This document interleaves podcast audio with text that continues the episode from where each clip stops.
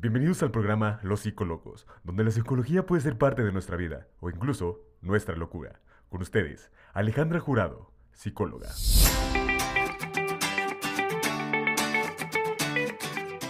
Hola psicólogos, ¿cómo están? Bienvenidos a su programa, en el cual, como ya sabemos, todos tenemos un poco de cordura y un mucho de locura. Te recuerdo que aquí abordaremos los temas que ya conoces o algunos que desconoces desde una perspectiva fresca y dinámica, hablando de tú a tú. Recordemos que el texto está escrito en género gramatical masculino, femenino o combinado, procurando utilizar un lenguaje incluyente y de ninguna manera excluyo a nadie. Sin más preámbulo, comenzamos.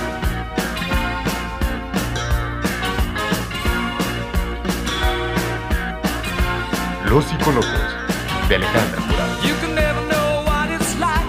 Your blood like winter freezes just like ice. And there's a cold and lonely light that shines from you. You wind up like the wreck you hide behind that mask you use. And did you think this fool could never win? Well, look at me, I'm coming back again. I got a taste of love in a simple way. And if you need to know while I'm still standing, you just fade away. Don't you know bed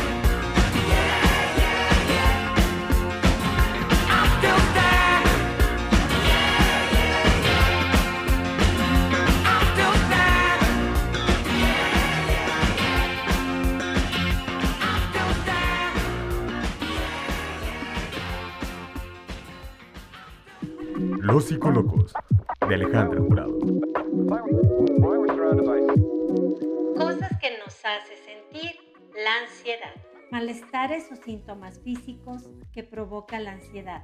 Los trastornos de ansiedad son desencadenados por la pérdida del control de los me- mecanismos cerebrales relacionados con el estrés y el miedo. Ya representan un problema de salud pública. El presidente de la Sociedad Mexicana de Psicología, Alejandro Salce, nos indica que la ansiedad se presenta como reacción al estrés agudo o postraumático y en los trastornos de adaptación a situaciones diversas. ¿Qué le sucede a nuestro cuerpo cuando tiene ansiedad? Recordemos que se define ansiedad como aquel sentimiento desagradable de temor que se percibe como una señal de alerta que advierte un peligro o amenaza. Frecuentemente la amenaza es desconocida. Lo que la distingue del miedo es donde la amenaza es concreta y definida.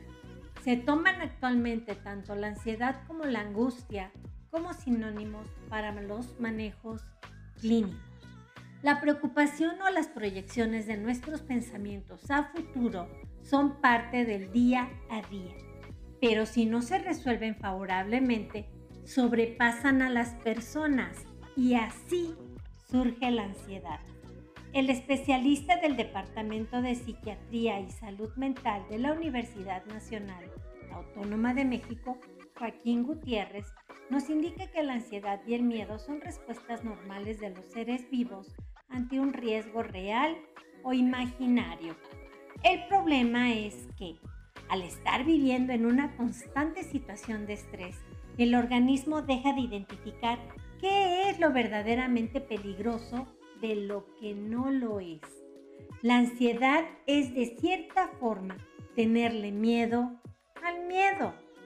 Por lo tanto, las sensaciones que tenemos en esos momentos pueden ser difíciles de manejar y convertirse así en trastornos de ansiedad.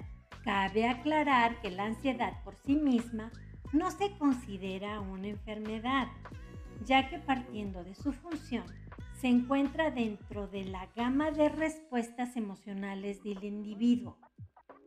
En la post-pandemia, la ansiedad se ha transformado hasta el nivel de normalizarse, ya que las personas no detectan que se tensan hasta que les sobreviene un problema mayor de salud.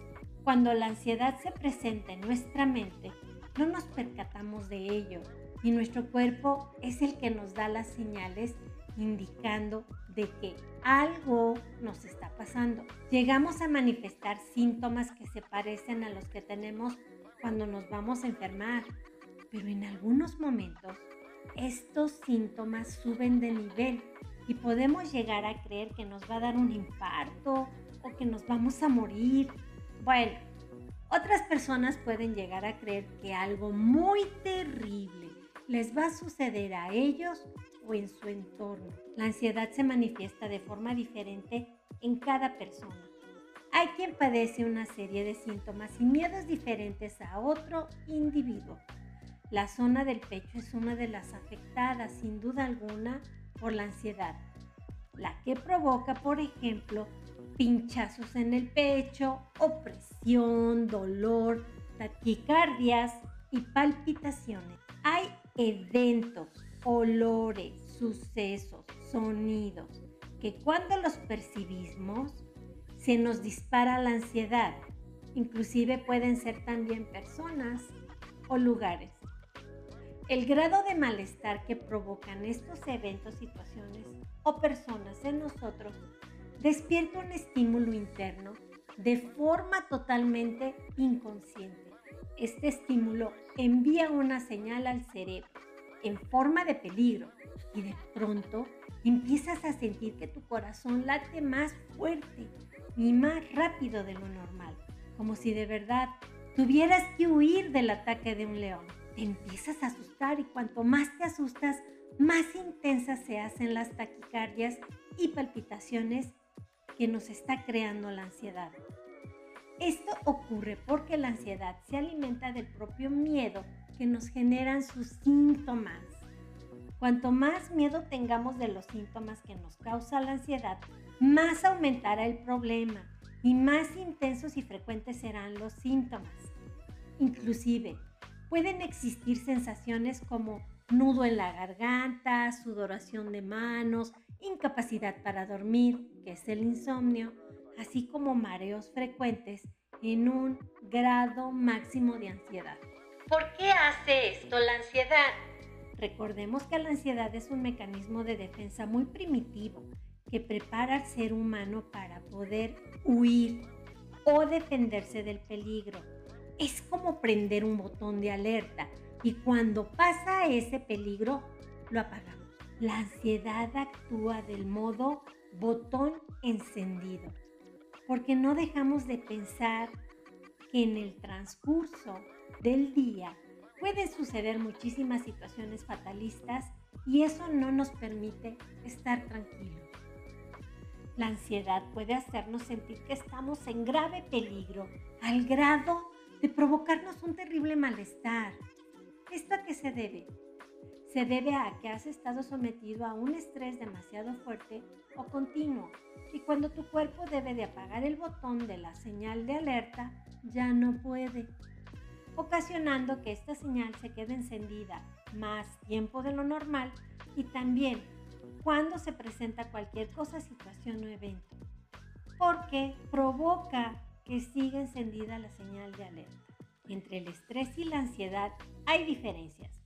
Mientras que el estrés se define como una respuesta biológica a factores que generan cambios en el entorno, la ansiedad es un fenómeno más complejo que depende de diferentes aspectos de la actividad mental. El estrés se genera al salir de casa, por lo cual se prefieren las actividades dentro del hogar y se crean burbujas sociales, ya sea familiares, escolares o laborales. En general, se mantiene una tendencia a evitar situaciones de exposición. Estos síntomas son muy molestos. Puede ser que cada vez les prestas mayor atención y llegues a, a sugestionarte acerca de que existe algún peligro o que puede ser que te des cuenta de, que lo que, de lo que sientes. Y eso ocasiona que los síntomas sean más intensos y continuos, inclusive permanentes. Recuerda que te he hablado en otros podcasts de los pensamientos rumiantes y realmente te hacen pensar o sentir esos síntomas fatalistas, convirtiéndose en esos pensamientos rumiantes o intrusos que están dando vueltas en tu cabeza sin dejarte un minuto en paz.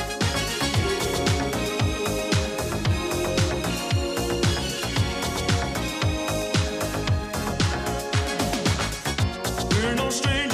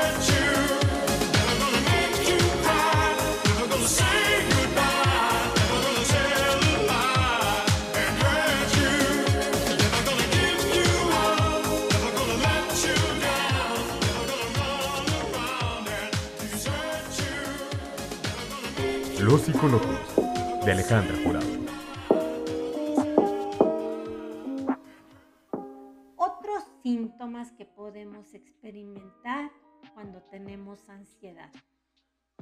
Los desencadenantes e indicios de la ansiedad varían bastante de un individuo a otro, pero bastante gente experimenta dificultad para respirar cuando tiene ansiedad.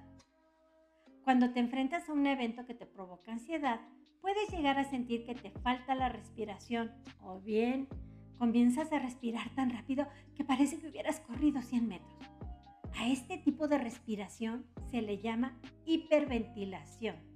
La página de Medline Plus nos explica que el término hiperventilación generalmente se utiliza si uno está tomando respiraciones profundas y rápidas. Esto puede deberse a enfermedad pulmonar, que en la mayoría de las ocasiones ya está diagnosticada, o por ansiedad o pánico. Los términos se utilizan indistintamente. En el manual MSD, revisado médicamente por la Johns Hopkins University en septiembre del 2021, se explica que el síndrome de hiperventilación consiste en la presencia de disnea, que es el ahogo o dificultad para respirar, y taquipnea, que es la respiración rápida y superficial, relacionada con la ansiedad, que pueden estar acompañadas por síntomas sistémicos, por síntomas en el cuerpo. Puede afectar a cualquier persona. Aparece por un estrés emocional y es distinto del trastorno de pánico, aunque los dos se superponen, los dos encima. La respiración superficial y rápida no se debe de tratar en casa. Generalmente se considera una emergencia médica a menos que la ansiedad sea la causa. El tratamiento dependerá de la causa de la respiración rápida. En caso de que esté presente una enfermedad respiratoria diagnosticada, el doctor que atienda dicha enfermedad dará el tratamiento correspondiente. Te recuerdo que la evaluación de esta situación la tiene que realizar siempre un profesional de la salud para determinar el paso a seguir. La taquipnea o hiperventilación se presenta como consecuencia de padecer o sentir ansiedad. Por lo tanto, no estás enfermo. Es tu ansiedad la que te genera necesidad de respirar rápidamente. Recuerda, se activa el mecanismo de ataque o huida motivo por el cual el miedo a lo desconocido puede provocar que sientas que se acelere tu respiración o como si tus pulmones no pudieran meter suficiente oxígeno. Cuando al respirar tan rápido estás sobreoxigenando tu organismo. Esto puede causar miedo, sensación de irrealidad, sensación de mareo, náuseas, taquicardia, palpitaciones por nombrar algunos síntomas. La disnea. La carencia de aire puede dar lugar a que una persona se sienta con más ansiedad de lo normal. La relación entre la ansiedad y la dificultad para respirar es denominada disnea. Algunos lo llaman disnea suspirosa. Este es un síntoma habitual de la ansiedad. Puede ser alarmante, pero en realidad es inofensivo va a, desaparecer cuando la ansiedad desaparezca. Conclusión. Te recuerdo que la evaluación de esta situación la tiene que realizar siempre un profesional de la salud para determinar el paso a seguir. No existe cura milagrosa que te quite en dos o tres días la ansiedad o la taquipnea. Si te llenas de toda la información que circula en Internet, te llenarás de más dudas o puedes llegar a creer que tienes cualquier enfermedad pensando en que presentas todos esos síntomas. Do you ever feel like a?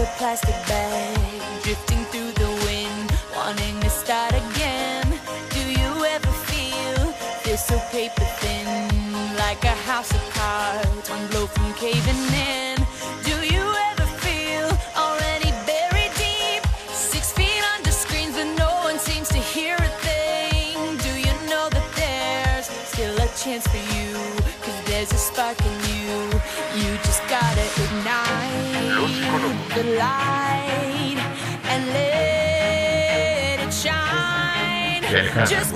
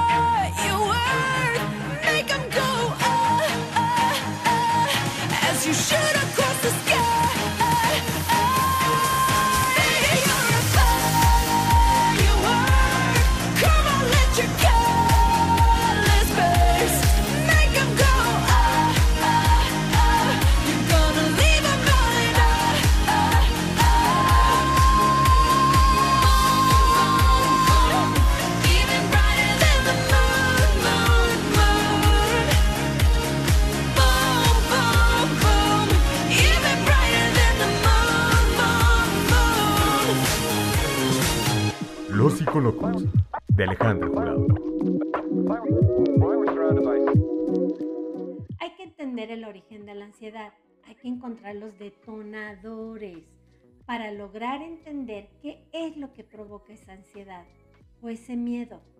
Y esto, querido psicólogo, requiere un entrenamiento para poderlo detectar.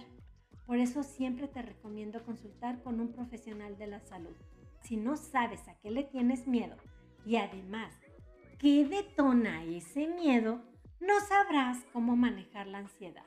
Los protocolos clínicos para descartar un problema respiratorio por ansiedad son la respiración superficial y rápida no se debe de tratar en casa.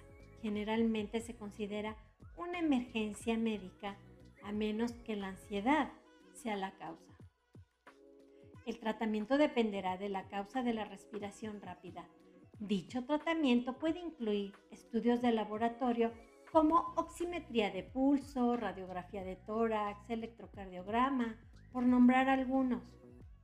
La administración de oxígeno o nebulizaciones, si es que ya se cuenta con la existencia de una enfermedad respiratoria de la que se tenga conocimiento previo, solamente la va a proporcionar el médico. No obstante, en la parte clínica el tratamiento con fármacos es de primera elección. La psicoterapia de apoyo y la educación sobre la enfermedad son indispensables, así como la utilización de técnicas de respiración y relajación.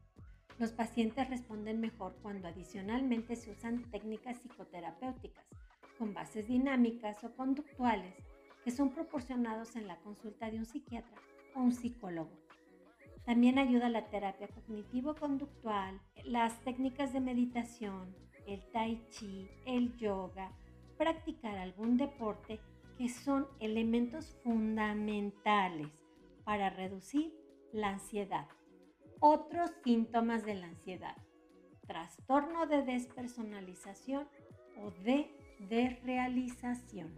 El trastorno de despersonalización o de desrealización sucede cuando sientes en forma persistente o en repetidas oportunidades que te observas a ti mismo desde afuera de tu cuerpo y sientes como si las cosas que te rodean no son reales o ambas situaciones. Las sensaciones de despersonalización y de desrealización pueden resultar perturbadoras, ya que es posible que sientas que estás en un sueño o viendo una película en donde tú eres el protagonista, pero además eres el espectador.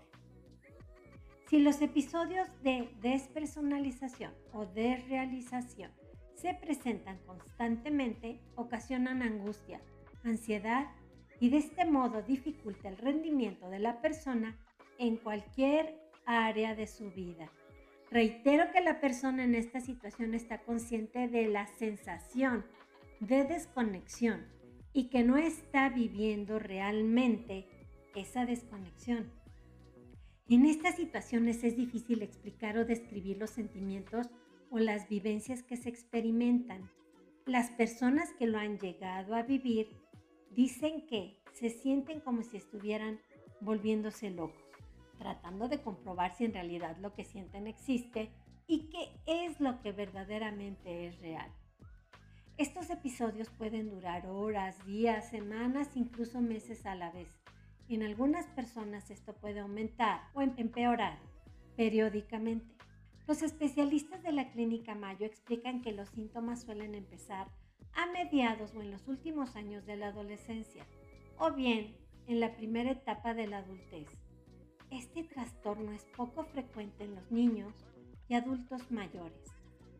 Los síntomas de la despersonalización puede ser que te sientas flotar en el aire encima de ti mismo, sensación de no tener control del habla o de los movimientos. Se tiene la sensación de que las piernas o los brazos pueden parecer agrandados o empequeñecidos.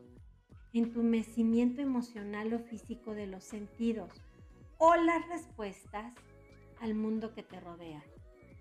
Sensación de que los recuerdos carecen de emoción y que pueden o no ser tus propios recuerdos. Los síntomas de la desrealización son creer que estás viviendo dentro de una película, sentirse separado de las personas como si hubiera una pared de cristal entre ambos individuos. Parece que ves borroso todo o como si en ese momento todo el entorno brillara intensamente. No tienes percepción del tiempo o puedes llegar a creer que algo que acaba de suceder fuera una situación del ayer. Hay distorsión de tamaño y forma de los objetos. Los sentimientos pasajeros de desrealización o despersonalización son frecuentes y no necesariamente son motivos de preocupación, pero los sentimientos constantes o intensos de desconexión y distorsión del entorno son un signo de trastorno de despersonalización de realización u otro trastorno físico o de salud mental.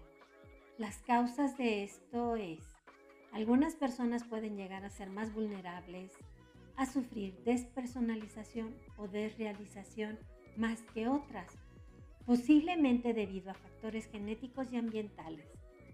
Los estados de estrés y miedo intensificado pueden desencadenar los episodios.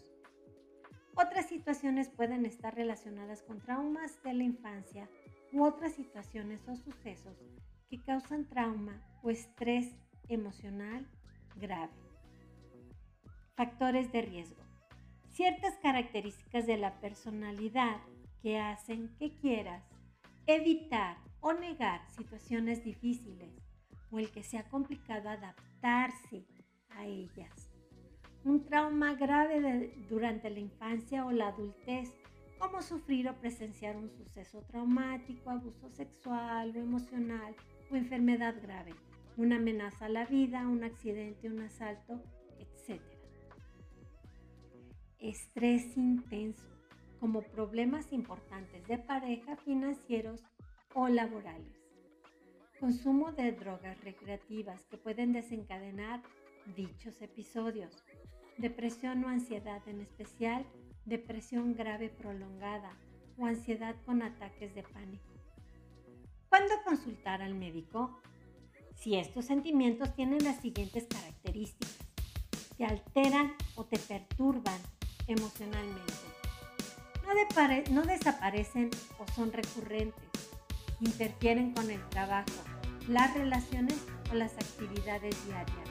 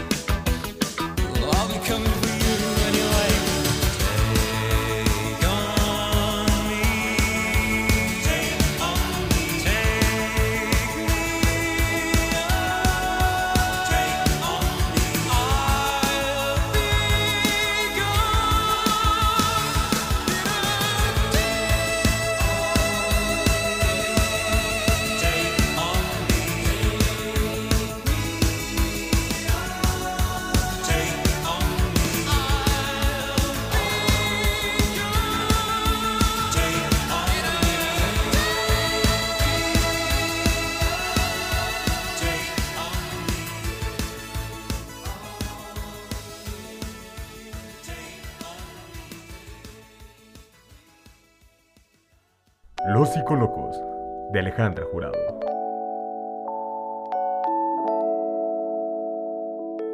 Miedos o fobias que ocasiona la ansiedad. Hablando de otro tema, los síntomas que suelen aparecer por la ansiedad pueden ir acompañados de una serie de fobias o miedos que pueden resultar igual o incluso más desagradables que el síntoma en cuestión. El objetivo de esos actos es reducir la ansiedad que producen aquellos pensamientos. Sin embargo, al, al tornarse excesivos, tienden a hacer permanente la ansiedad. La fobia es el miedo persistente, irracional, exagerado e invariablemente patológico frente a algún estímulo específico o situación. Tanto la anticipación como la presencia del miedo al objeto o situación producen un estrés grave en la persona afectada, que habitualmente reconoce que su reacción es excesiva.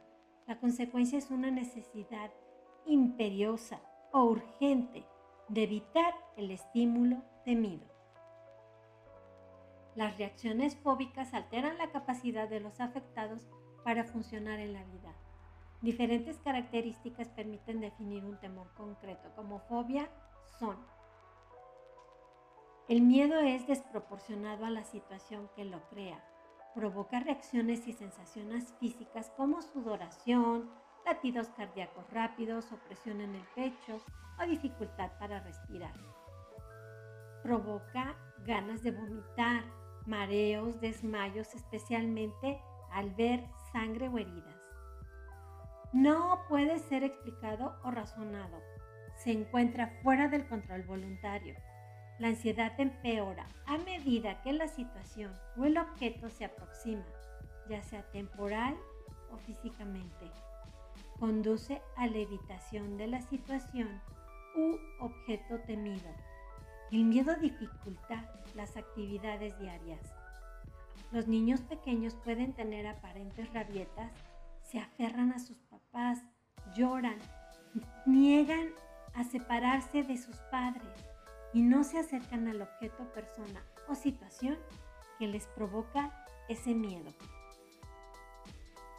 Algunos de esos miedos, de esas fobias son el miedo a morir, el miedo a tener un infarto, el miedo a volverse loco, el miedo a perder el control, el miedo a salir de la casa o de determinados lugares, miedo a conducir, miedo a asfixiarse, miedo a atragantarse, miedo a dormir, miedo a espacios reducidos, miedo a enfermar, miedo a desmayarse o marearse, miedo por ansiedad generalizada.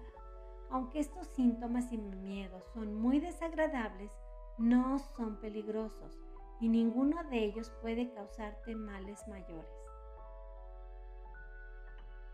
Sean cuales sean tus miedos, fobias o síntomas, Debes de saber que todos ellos son fruto de la ansiedad.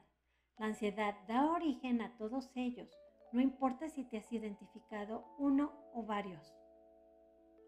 Al trabajar sobre la ansiedad pueden disminuirse en gran manera o desaparecer algunos de ellos. El tratamiento.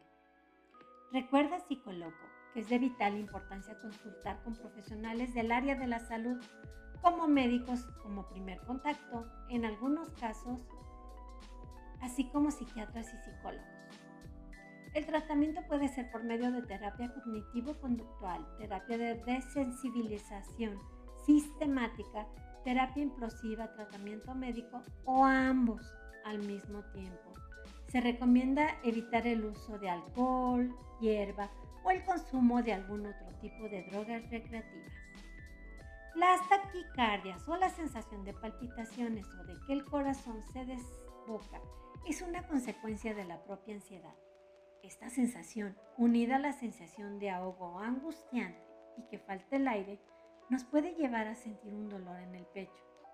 No así el dolor reflejo en el brazo derecho, que se produce en caso de infarto. Las palpitaciones por estrés pueden ser la traducción de una simple taquicardia sinusal hasta arritmia un poquito más peligrosa. La taquicardia sinusal es la aceleración rítmica del corazón que todos experimentamos cuando hacemos un esfuerzo físico. Sin embargo, en condiciones de estrés puede generarse en reposo. La arritmia es una alteración en el ritmo cardíaco que no funciona adecuadamente esto provoca que el corazón lata demasiado rápido o demasiado lento o que lata de forma irregular. Estos son los síntomas más comunes cuando se presenta la ansiedad. En ocasiones puede ser difícil definir si las palpitaciones son las generadores de ansiedad o viceversa. En general, las palpitaciones ocurren en un contexto de síntomas variados, tales como inquietud, dificultad respiratoria, hiperventilación, sensación de hormigueo, adormecimiento o pinchazos en las piernas, brazos y manos, así como alrededor de la boca, hipertensión arterial, sensación de mareo o inestabilidad sensación de estar en peligro, sensación de tener un nudo en la garganta, como lo hemos mencionado con anterioridad. Mientras no haya una enfermedad relacionada y diagnosticada con anticipación, estos síntomas no son peligrosos. Ahora bien, si sientes que te estás que se están saliendo de control esas sensaciones, que es demasiado dolor o palpitación la que tienes, debes de acudir con algún especialista y esperar a que haga la revisión o estudios que él crea adecuado en tu caso. Sugerencias o conclusiones. Cuando sientas que el hormigueo de tus extremidades o manos se presenta, imagina que llevas la sangre hacia esa zona y en ese momento ponte a mover esas extremidades o abre y cierra tus manos verás que disminuye notablemente la sensación. Hay especialistas que dicen que la ansiedad se puede curar y otros dicen que no. Debemos de tener claro que nuestro ritmo y forma de vida influyen en presentar o no ansiedad, así como las enfermedades o tendencias hereditarias con respecto a la salud por parte de nuestra familia. Cuando llega la ansiedad, nuestra cabeza se llena de toda, se llena toda, toda de ansiedad. Y solo piensa en ello. No le des más poder a esa ansiedad. Deja tu mente sin espacio para ella. Las mejores formas de hacerlo son escribe un diario, pasa tiempo al aire libre, descálzate, camina o túmbate en la hierba si te es posible hierba o arena de la playa, si, vives cerca del mar. Leer un libro simplemente observa las nubes. Eso tiene un poder súper relajante. Toma descansos breves entre el trabajo o las clases. Medita. Haz yoga. Practica la respiración profunda Puedes correr o trotar, andar en bicicleta, nadar, hacer ejercicio. Sal a caminar y observa el diferente tono de verde que tiene un solo árbol. Observa los diferentes tipos de árboles, los carros, animales que hay en la calle. Eso te distrae y te ocupa de una forma positiva. Toma suficiente agua. Nuestro cuerpo necesita hidratarse bien en todos los casos. Descansa tu mente. Tu mente necesita desconectarse un ratito para poder enfocarse de nuevo en los proyectos o en tu vida. Como resetearla un poquito. Lo más indicado por los profesionales es que reduzcas el uso de estimulantes como productos que contienen tabaco, drogas ilegales, algunos medicamentos para el resfriado o la tos, las bebidas con cafeína como el café, el té y los refrescos o sodas. No sé cómo le dicen en tu país. Hay que tratar de disminuir también los supresores del apetito, el usar la hierba, revisar con el médico las reacciones secundarias de los medicamentos que te han sido recetados. En algunos casos, eso provoca ansiedad. Estimular el nervio vago. En la revista médica Medical News Today, el doctor Gerard Whitford nos indica que el nervio vago conecta al corazón y, y estimularlo puede ayudar a calmar las palpitaciones. Una persona lo puede hacer de la siguiente manera. Tose. Coloca un hielo o una toalla fría y húmeda en la cara por unos cuantos segundos. Traga fuerte. Salpica con agua fría la cara. Haz el sonido del om. Sí, como cuando están meditando. Om. Toma un baño con agua fría. Algunos ejercicios que nos pueden ayudar en, estos incómodos momentos son Pon tu mente en otro lugar, piensa en algo que te agrade y que te hace sentir tranquilo o confortable. Después debes de intentar relajar tu cuerpo. Si sufres de tensión muscular es momento de ponerla a tu favor. Deja que tu cuerpo se tense entre 5 o 10 segundos y luego trata de relajar cada centímetro de tu cuerpo. Y una vez que lo hayas logrado, repite la acción de tensar hasta que el ataque de ansiedad haya cedido. Cansarás a tu cuerpo y a tu mente. En ese momento tu mente se concentrará en otra cosa y verás cómo la ansiedad va disminuyendo. Recuerda que estas técnicas son recomendaciones generales y alternativas. Cualquier técnica debes de consultarlo con tu médico de cabecera. También hablaremos de lo que provoca la ansiedad en la menstruación, que es el flujo sanguíneo en la mujer, que indica que se acerca el fin de la pubertad, y en la espermaquia, es la reproducción de esperma que marca el signo de madurez sexual en los muchachos. Generalmente en las mujeres hay mayores incidencias en este ciclo menstrual, provocadas por la ansiedad, independientemente que nadie habla de la madurez sexual en los hombres. Por ello dedicaremos un programa completo para hablar de esto. Recuerda, psicólogo, si no avanzas, si te sientes peor que en otro momento, busca ayuda psicológica. Los psicólogos tenemos somos personas que contamos con diferentes mapas para buscar otros caminos y así poder llegar al lugar en donde deseas estar. Ahora bien, si ya tienes tu mapa, pero quieres otra ruta, también podemos ayudarte, inclusive usando una lámpara, para encontrar una ruta diferente. No lo dudes, no estás solo. Mis queridos psicólogos, recuerden que estamos llenos de locura y poca cordura. Nos vemos la próxima semana.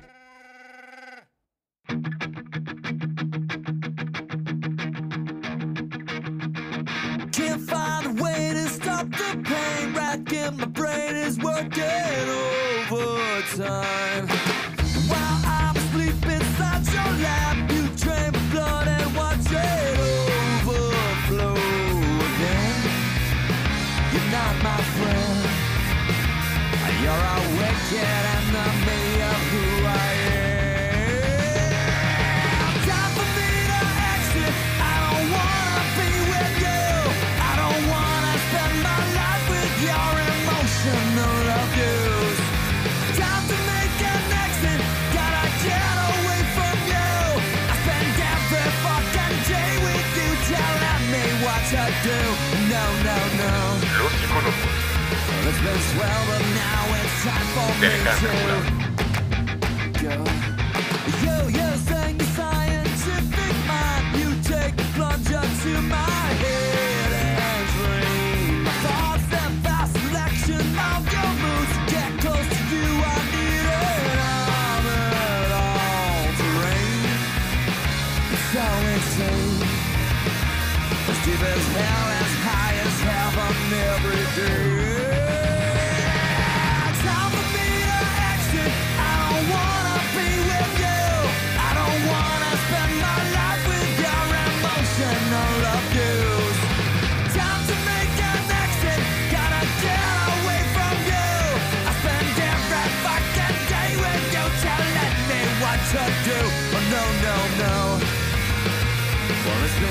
But now it's time for me to